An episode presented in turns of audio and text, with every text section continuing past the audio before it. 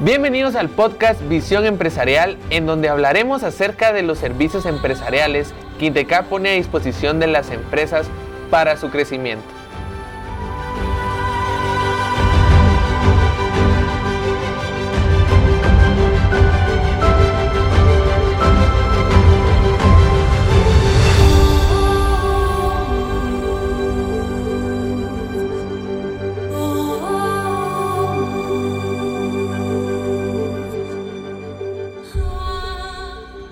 El día de hoy hablaremos acerca del sistema de gestión de salud y seguridad en el trabajo. Para hablar acerca de este tema nos acompaña el licenciado Rodrigo Valdea Avellano, quien es licenciado en Ciencias Jurídicas y Sociales, egresado de la Universidad Rafael Andívar, tiene un posgrado en Salud y Seguridad Ocupacional por la Universidad de San Carlos de Guatemala, es profesional registrado en el Ministerio de Trabajo, es gestor integral de riesgos por parte de Conred, tiene máster en gestión de riesgos por la Universidad Católica de Murcia, España. Tiene un certificado ISO 31000-2018 en riesgos empresariales y un certificado ISO 45000-2018 en salud y seguridad ocupacional. Licenciado Rodrigo, es un gusto tenerlo por acá. ¿Cómo se encuentra el día de hoy? Muy bien, muchas gracias por la invitación. Es un gusto estar con ustedes y pues para mí es un honor responder a las preguntas y cuestionantes que pudiéramos tener. Muchas gracias. Entonces comencemos. ¿En qué consiste un sistema de gestión de salud y seguridad en el trabajo? Bueno, el sistema de gestión de salud y seguridad en el trabajo consiste en una serie de eh, estrategias dirigidas a resguardar la vida, la salud y la integridad de nuestros trabajadores dentro de los centros de trabajo, valga la redundancia. Eh, y el objetivo pues, principal es tener este sistema funcionando de una forma adecuada eh, para lograr los objetivos.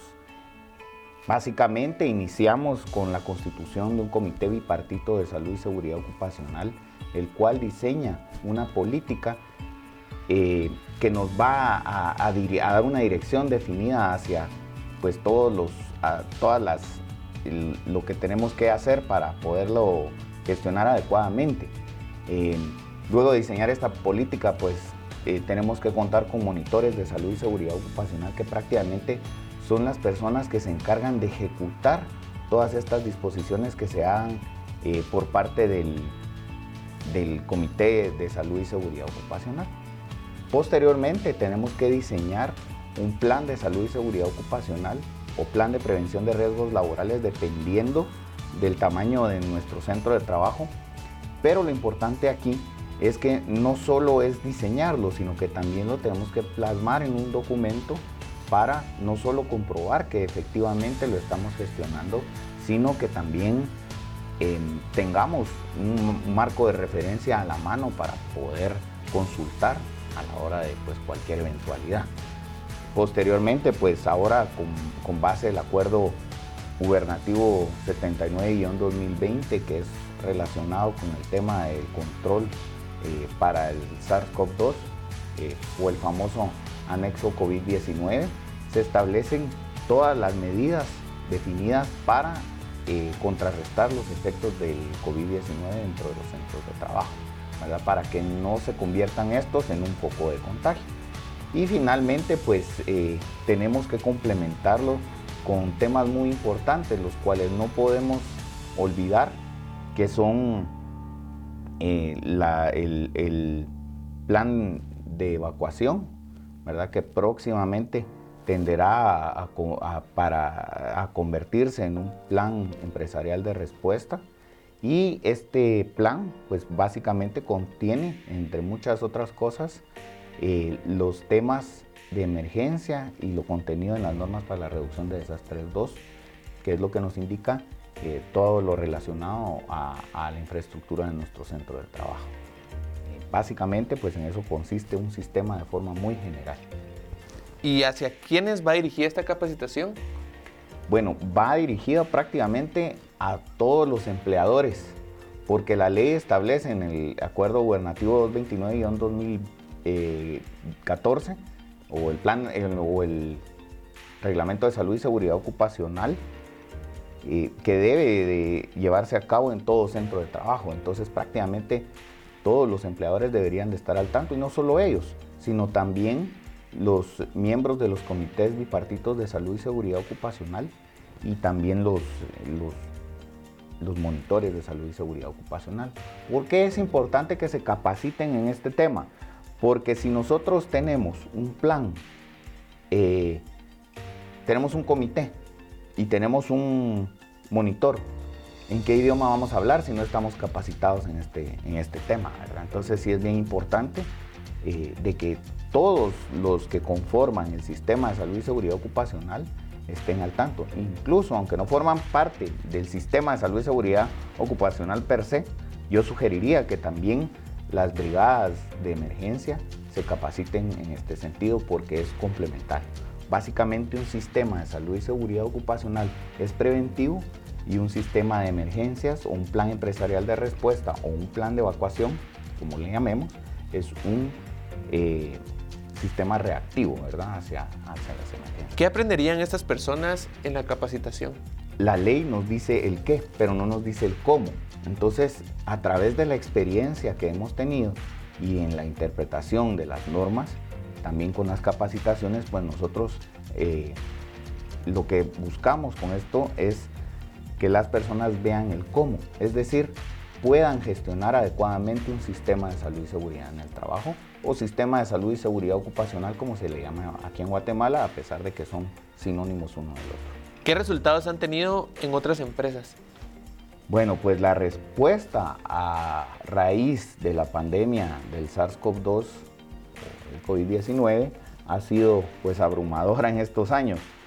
En estos años, en estos tiempos, perdón, eh, sí ha sido abrumadora, puesto que en un principio eran pocas las, las entidades patronales que habían cumplido con la normativa que está vigente y positiva desde el año 2016 y a raíz de que se vieron en la necesidad de tener que aperturar bajo las condiciones del anexo COVID-19 en términos prácticos, em, nadie contaba con lo principal que eran los planes de salud y seguridad ocupacional. Entonces eh, la, respuesta ha sido abrumadora realmente, eh, pero viendo el lado positivo de esta situación es que de una u otra forma las entidades patronales o los patronos se vieron en la obligación de cumplir con estas medidas que son parte de la evolución no solo del trabajo, sino también de la evolución social del ser humano. Condiciones de trabajo seguras, sanas y pues adecuadas para las personas que están por lo menos ocho horas diarias en estos centros de trabajo. Desde su punto de vista, ¿cuál es la importancia de capacitar a los colaboradores de una empresa? Es sumamente importante. Como todos forman parte de, del sistema de salud y seguridad ocupacional, recordémonos que no solo es de conocerlo, sino también es de ejecutarlo. Entonces es de suma importancia tener una capacitación constante en nuestro personal. Eh, yo me atrevería a decir que por lo menos unas 10 capacitaciones al año eh, relacionadas con el tema de la salud y la seguridad ocupacional. Eh, de esta manera pues vamos a lograr que nuestro personal esté en mejores condiciones y lo estamos cuidando, ¿verdad? Como así como cuidamos nuestro capital financiero, también hay que cuidar mucho a nuestro, a nuestro capital de personal, ¿verdad? Nuestro capital social. ¿Cuál es la perspectiva de los sistemas de gestión de SSO después del, del COVID-19? Bueno, como le repito, a, a, pesar de que la normativa de salud y seguridad ocupacional en Guatemala data desde por lo menos el año 2016, que fue cuando se hicieron las reformas eh, finales, 33 eh, de 2016, muchas empresas no habían cumplido con lo que se establecía en la norma vigente positiva y exigible por parte de, las entidades de control. Entonces, al advenirse en el año 2020 eh, la pandemia del COVID-19, se vieron en la necesidad de cumplir si deseaban aperturar sus centros de trabajo, lo que causó pues que se volcaran, como le comentaba, masivamente a las instituciones de control, que en este sentido son el Ministerio de Trabajo y el Instituto Guatemalteco de Seguridad Social. Eh, saturaron los procesos y causaron una verdadera incertidumbre en cuanto a la gestión adecuada de una pandemia de semejantes proporciones. Y aquí quiero hacer énfasis en que si nosotros hubiéramos sido diligentes desde el año 2014, y hubiéramos tenido implementados estos sistemas cuando vino la pandemia, no hubiera sido tan difícil poder eh, reiniciar las labores y no se hubieran visto tantas dificultades en el camino. Afortunadamente, pues las hemos ido sorteando y ya vamos avanzando, ¿verdad? Pero viene eh, el, tema de que actualmente, eh, mientras la pandemia aparece, aparenta decrecer sus índices de contagio y mortalidad, alentados por una eventual llegada de la vacuna al país, que pues de hecho ya está aquí, que alivie, en cierta medida la crisis sanitaria, las empresas ya se están relajando en sus medidas lo que ha obligado a que los entes de control supervisen con mayor rigurosidad el cumplimiento de las mismas. Entonces, eh, pues ellos aducen que ya han otorgado un tiempo más que prudencial para el cumplimiento y que ya es tiempo pues de corregir la plana que desde hace mucho tiempo eh, no se venía haciendo correctamente. Entonces a estas alturas yo pienso que la mayoría de los centros de trabajo ya deberían por lo menos estar trabajando en implementación de sus sistemas de gestión de salud y seguridad ocupacional, eh, porque es de esperarse que con el pasar de las semanas, especialmente pues después de la Semana Santa, las inspecciones aumenten su, rigurosidad y su frecuencia. Entonces, luego de esto nos hacemos la pregunta, pero ¿qué viene después del, del COVID-19? Bueno, pues aquí no se termina la historia, no es solo ya tengo mi, plan aprobado y, todo mi sistema, sino esto tenemos que hacerlo funcionar. Y aquí es donde la seguridad y la salud ocupacional no es un asunto que hay que tomar a la ligera, pues consiste, como les decía, en cuidar a nuestro capital humano, igual o mejor de lo que cuidamos a nuestro capital financiero. Pues yo creo que es eh, igual de importante para mantener el éxito y la rentabilidad de las empresas. Entonces un sistema de salud y seguridad ocupacional se complementa con un plan empresarial de respuesta, que es lo que actualmente llamamos el plan de evacuación, y con un plan de mejora continua, que nos permite gestionarlos de forma eficiente. Esto también es una invitación, no debemos de dejar de revisar nuestros planes de forma recurrente, esto es bien importante porque las condiciones laborales cambian, cambia el personal, cambian las instalaciones, cambian las necesidades, cambian los productos entonces, constantemente debemos de estar revisando este tema, ¿verdad? Y debemos obligadamente que mejorarlos con el paso del tiempo. ¿Por qué? Porque la ley nos establece mínimos, pero recordemos que nosotros estamos obligados a mantener un estándar pues eficiente y adecuado para esta gestión.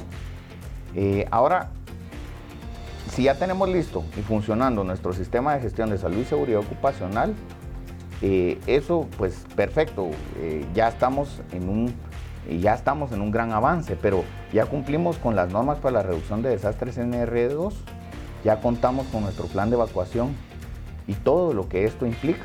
Evaluamos constantemente nuestros sistemas y planes para que sean funcionales ante cualquier eventualidad. Recordémonos que vivimos en un país sumamente sísmico, afortunadamente tenemos tres volcancitos que nos ayudan a liberar energía constantemente.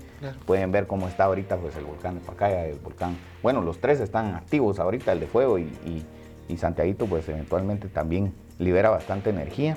Entonces, em, yo, yo los invito a que implantemos en nuestra cultura organizacional no solo principios y valores de productividad y rendimiento, sino que también implantemos en nuestro personal una verdadera cultura de prevención que se traduzca en acciones que salven vidas. Bueno, muchas gracias, licenciado Rodrigo Valdeavellano.